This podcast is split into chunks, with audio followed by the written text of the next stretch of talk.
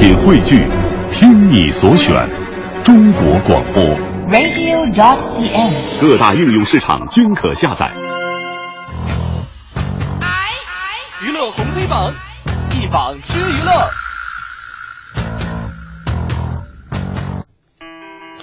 娱乐红黑榜一榜之娱乐，还是我们黑榜的第一条啊！章子怡震怒，你究竟还要黑我到什么时候嘞？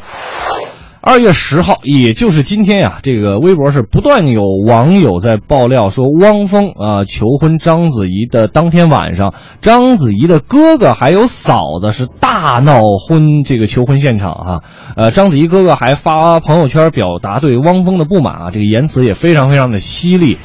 呃，像是这个什么汪峰怎么怎么乱啊，这个私生活怎么样，一个多么自私啊，等等的都有，大家可以自己去网上翻一翻啊，我们就不给大家念了。呃，中午呢，这个章子怡嫂子的工作人员呢，对相关呃新闻进行了一个否认，说呀，呃，不是是一个不实的传闻，但是也有人力证，确实是那么回事儿。那二月就今天中午呢，忍无可忍的章子怡就在微博上写：“你究竟还要黑我到什么时候？得到的还不够多吗？你伤害的何止我一个人？”那这条微博呢，也是哈。以以此来，好像是针对他的这个哥哥嫂子这样一件事情，好吧？呃，我们今天给他上榜理由就想说，其实前两天才给他上了红榜，今天要给他上黑榜，就是说，你看人家求个婚啊，结个婚，皆大欢喜。你比如说周杰伦，啊，包括那个呃快男的那个叫什么王王栎栎鑫王栎鑫，嗯大家都是满满的祝福，是吧？对，呃，怎么就到你们这俩人要结婚求婚的时候就这么闹腾呢？啊！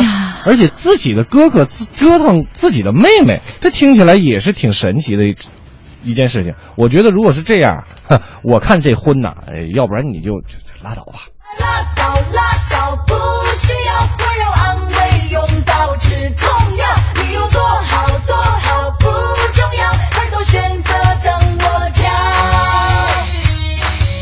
我今天看了一下这个整个新闻的这个过程，来龙去脉啊，来龙去脉啊，就说是因为对于汪峰之前的生活私生活特别的不满，据说是章子怡的哥哥嫂子在求婚的现场又砸瓶子又摔玻璃的，好像还伤到了这个王力宏的妻子。我怎么觉得啊，这个越爆料越像一个狗血的编剧给我们带来的一个剧情啊，是不是像演戏？再再好的编剧也写不出这个汪峰章子怡的好故事。哎所以说，你看，艺术来源于生活，高于生活嘛。嗯我们来看一看今天娱乐红黑黑榜的第二条。好嘞，黑榜第二条，哎，黑榜第二条现在这个也有点玄乎哈。嗯呃，说的是春晚啊，这个演出造型曝光四大美人亮相喽。哦哦哦哦，呃，春晚的众多演员服装造型是曝光了，有报道说啊，这个演员秦岚、马苏、佟丽娅、王丽坤四个人将会饰演中国古代的四大美人，谁呢？那一定是这个西施、貂蝉、王昭君和杨贵妃了。在这个春晚舞台上演唯美的水袖舞，也被称为这个春晚舞台上舞的最严实的节目啊，古装扮相嘛，对不对？没错没错彩排的时候呢，秦岚穿的这个低胸透视装哈，就蹲在地上摆 pose 啊，嗯这个造型是成功抢镜了。没错。今儿为什么又给他们上黑榜呢？我我想说的是哈，嗯这个确这个这四个人确实是还挺漂亮的，啊，对呀、但是我你怎么你就四大美人了呢？据说他们选这四个人是因为他们都有舞蹈功底。那你可以说是这个扮演四大美人，哦你怎么就就是吧？谁选的？谁投票的？是俗话春晚导演选的吗？啊，对呀、你你经过我们那个观众的这个同意了吗？啊，高手在民间，这是咱们老话说，对对对美女也在民间。嗯我觉得我们五科就比他们长得漂亮，绝对不比他们差。你确定你不是黑我吗？我没有，你确定你不是让我演杨贵妃吗？没有，没有，没有。这五科这个咱们不瞎说哈，咱文艺之声最漂亮的女主持人。你你啊、我知道我们其他同事这会儿都吃饭或者下班了是吧？女同事。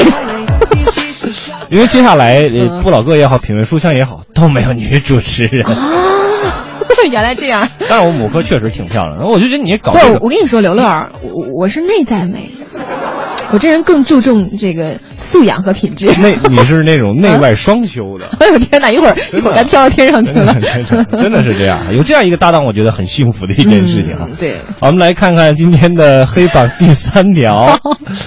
有一个地方只有我们知道，今天公映啊，发布爱情宣言海报啊。徐静蕾自导自演的情人节唯一的爱情大片，叫做《有一个地方只有我们知道》。啊，我们就管它叫有一个地方吧，是吧？今天起呢，是在全国正式的公映。那作为国内票房最成功的女导演之一呢，徐静蕾时隔两年回归纯爱题材，嗯用布拉格的美景和两代人的爱情传奇故事，为这个情人节定档啊，这个定制了一道爱情大餐。众主创以爱情宣言海报的形式向爱情致敬。影片呢不仅有新鲜的偶像面孔，像吴亦凡呐、哎，又有王丽坤，对王丽坤呐、张超啊，还有这个热热依扎啊，这个新疆妹子哈，对，还请到了王朔出任编剧，既有大时代激荡的情怀，也有现代童话般的浪漫。徐静蕾豪言，一定要给观众一部真正的爱情电影，爱情就是我的信仰，希望电影能把我感受到的传达给观众。那为什么写的这么好，给他一个黑榜呢？为啥呀？呃，因为这个有看过的朋友就评论说这件说这部电影哈，呃，只是徐静蕾自己和王朔等七位编剧拼凑出来的，是一个十分钟就说得完的两段异国恋情。啊，现代女白领被抛弃之后，远赴布拉格寻找人生真谛，快速的和单亲爸爸高富帅谈起了恋爱，俩人的纠缠拉扯出女主角奶奶的久远的一段跨国恋情啊。简单来说呢，就是什么呢？爱情的太老套了。爱情观太老套了，嗯所以说我们今天给他上了黑榜，不是说呃电影不好，而是这个爱情观好像有一点点这已经不是缺乏新意啊不。是我们八零后的爱情观了。但是要说的是，那个歌还真的是挺好听的。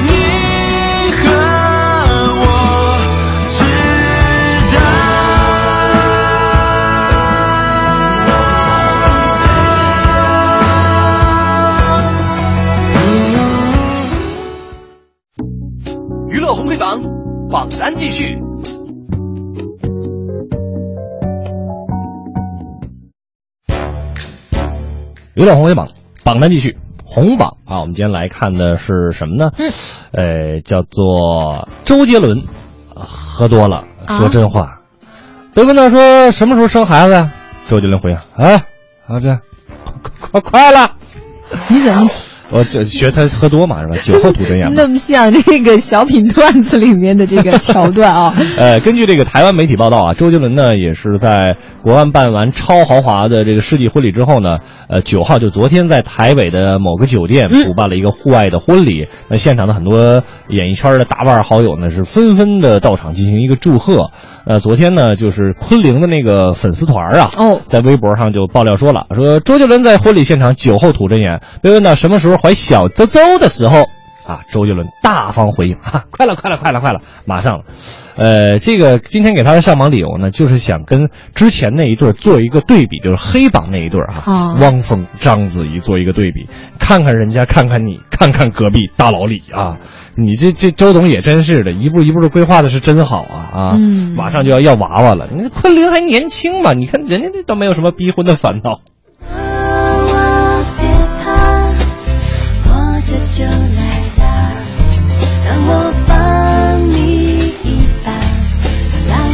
到，让我帮你一把，让人独出生的春雷响啊，娃娃别怕，我的就来啦。我在想，这个周杰伦生孩子之后，眼睛会不会还像他那眼睛那么小？嗯，生男孩好像随妈妈，人昆凌是大眼大眼萌妹子嘛。混血吗？四分之一德国血统还是什么不来着？但是我现在觉得哈，眼睛大小无所谓。人你看人家韩系那些这个小鲜肉嘛哈，男明星们眼睛越小那越个性，对不对？是？吧？那你看我一看一看刘乐没有成为明星的这个，刘乐眼睛是属于适中，你就特别大吧？你看你看你看 你看我眼睛我眼睛可大了。睁的双眼皮儿都出来。好，我们来继来看一看今天娱乐红榜的第二条啊。红榜第二条，我们来说说这个大电影《奔跑吧兄弟》嗯哈，上映以来票房一鸣惊人，成为去年春节档《爸爸去哪儿》后的一个后继者了。这个呢，红遍全国的电视节目跨界到电影院，狠狠的捞了一笔，给紧盯票房的大环境提供了一个保有三驾马车的新模式。嗯，也就是什么呢？省钱、赚钱、批量生产的这个综艺大电影。所以今天我们的这个娱乐红会榜的红榜，就来听一听今天的文艺评论。一零六六文艺评论。听众朋友，欢迎收听一零六六文艺评论，我是盛轩。大电影《奔跑吧兄弟》上映以来，票房是一鸣惊人，成为了去年春节档《爸爸去哪儿》的后继者。这则红遍全国的电视节目跨界到电影院，也是狠狠的捞了一笔，给紧盯票房的大环境提供了一个保有三驾马车的新范式，也就是省事儿、赚钱、批量生产的综艺电影。我是你的超级英雄，偶尔也客串你的出气筒，心甘情愿接受这份光荣，做你身边的萤火虫。二零一七年中美 WTO 关于电影的二轮谈判越来越近，影业新颖独特的现象也越来越多。最近我们总能够听到粉丝电影的名号，这看似是衍生出来的新类型，其实是为像综艺明星、网络作家这些电影外的制片价值提供了一个合法化的词汇。在市场话语的引导之下，观众们依赖着这些关键词来进入电影院。他们也许并不满意影片本身，但又难以脱离这种消费行为。所以这个时候，影片本身的好坏已不在制作人的眼界之内，电影创作已经变成了消费心理学的天下。今天的电影好像已经不同于过去的电影，而是成为了屏幕时代一个特有的赚钱方式。电视节目的扮演还算不算电影？这样一个问题，近来是引起了很多的讨论。而首先应该遭受批评的是被这种创作心态预先决定的低劣质量。其实，如果能够创造出自己独特的话语，让纪实跟虚构在即兴当中擦出火花，媒介融合未尝不是一个很好的探索方向。但是，反观当下的电影成品，不过就是又做了一档节目，减九十分钟的时长，只要放在大荧幕上就可以开门卖票了。电影院在其中的作用是素昧平生的节目粉丝线下团聚的场所。可是，就算这样，期望借着这样一种仪式行为获得更加好的观影体验跟分享快感的人们，也并不总能乘兴而归。电影并非如此简单，诉求娱乐的观众也并不意味着愚蠢。在这一场长期的战役当中，眼光短浅、基因异常的商品想要存活下来、活得光彩，怕是没有那么容易。这就是今天的一零六六文艺评论。本期节目由电影资料馆助理研究员沙丹撰稿。啊，其实这个我觉得他评论的还真挺到位的，嗯就是对于这个综艺电影叫做《奔跑吧兄弟》啊，我我看了，我说实话我看了，没有想象那么好，也没有想象那么烂。那你觉得就是对不对得起你花的那个 票钱？说值吗？不值，说实话不值，不值哈，真的不值啊！哦但是你因为我是很喜欢看跑男，我很喜欢看郑恺，那我就、嗯就就去看吧，我也是粉丝嘛，是吧？带着那个内心的这个小激动和小欣赏哈。哎，对对对，我们来看今天娱乐红榜的第三条啊，赵薇的爱女上学照曝光，小四月粉嫩装呆萌。之前呢，有网友在网上爆出了一张赵薇女儿小四月在学校的照片，照片当中呢，小四月身穿粉红色的校服，大眼睛，呆萌可爱哈，和小伙伴坐在一起呢，看起来特别的乖巧。这个小四月呢是生于二零一零年啊，赵咪儿呃赵赵薇给女儿赵咪，你你赵赵你想闫妮儿啊，闫妮儿也是这个当妈的哈，对对对，呃，赵薇呢给自己的女儿取名叫做黄欣，哎呃，经常在微博呢也是爆她和小四月这个萌照哈。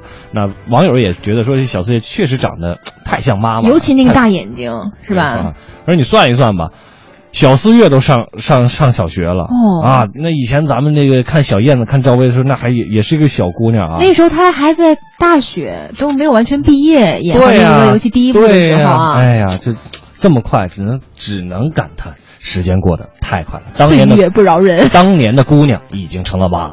有一个姑娘，她有一些盼哎，这就是那个李荣浩的版本，有一个姑娘哈，这也是最早的时候赵薇唱的嘛，但是被不老哥的这个李师傅经常批评赵薇的唱功不好，所以我们就选择了李荣浩。你就是这个姑娘，这段写意好好看到风儿就起浪，也曾迷迷糊糊大火烧过一起闯，还曾山山水水看来看恨走四方。